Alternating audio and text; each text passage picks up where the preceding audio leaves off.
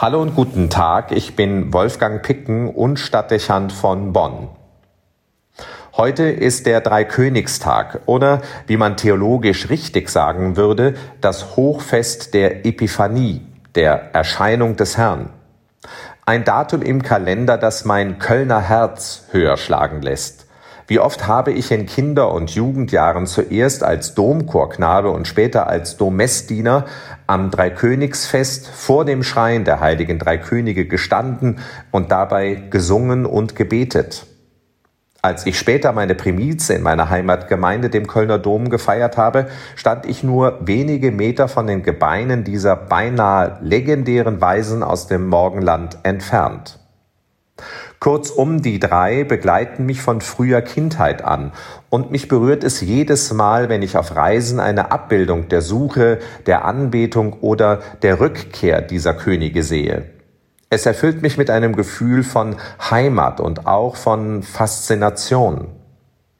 Diese Geschichte der geheimnisvollen und fremden Männer aus dem Orient, die ihre Heimat verlassen, um der Wegweisung eines Sterns zu folgen. Überall, wo ihre Figuren an den Krippen stehen, verleihen sie dem weihnachtlichen Bild einen besonderen Glanz. Es bekommt eine große Tiefe und Lebendigkeit und zugleich vermittelt es zumeist eine unglaubliche Andacht und Würde. Kinderaugen haben dafür einen besonderen Blick auf die Haltung dieser drei, den dunkelhäutigen König allzumal, ihre ungewöhnliche Kleidung und die kostbaren Geschenke, ihre Begleiter und nicht selten das mitgeführte Kamel. Auch den Augen der Erwachsenen entgeht das nicht. Dieses große weihnachtliche Schlussbild wirkt anziehen und lockt jedes Jahr Tausende von Krippengängern. Andere erinnert es an die Zeit, in der sie als Sternsinger bei Wind und Wetter unterwegs waren, um Spenden für das Kindermissionswerk zu sammeln. Eine Aktion, die eine eigene Dynamik besitzt und in vielen Gemeinden ein Höhepunkt in der Kinder- und Jugendpastoral darstellt. Mancherorts kann man rund um das Dreikönigsfest nicht umhin, die Sternsänger auf den Straßen zu sehen, so viele sind es.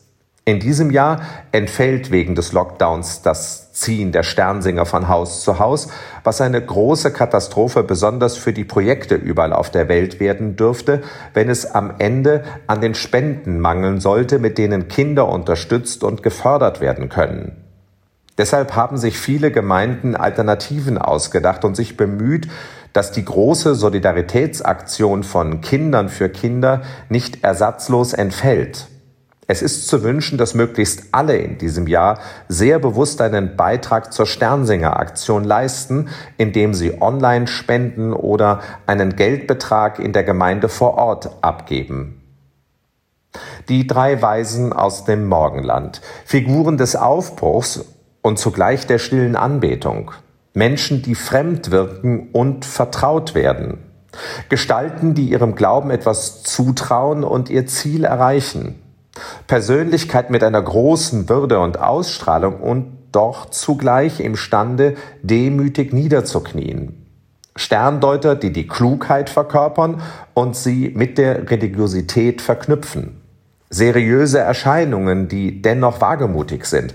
Irgendwie wirken die drei paradox, weil sie vielfältige Widersprüche in sich vereinen, aber genau dadurch zu ihrer Haltung finden. Sicher liegt darin ein Stück ihrer Botschaft oder ihres Vermächtnisses. Wir erleben uns, zumal in der modernen Zeit, oft großen Gegensätzen ausgesetzt. Wir erleben Widersprüchliches in uns selbst. Das macht es oft nicht einfach, seinen eigenen Weg zu finden und zur Ruhe zu kommen.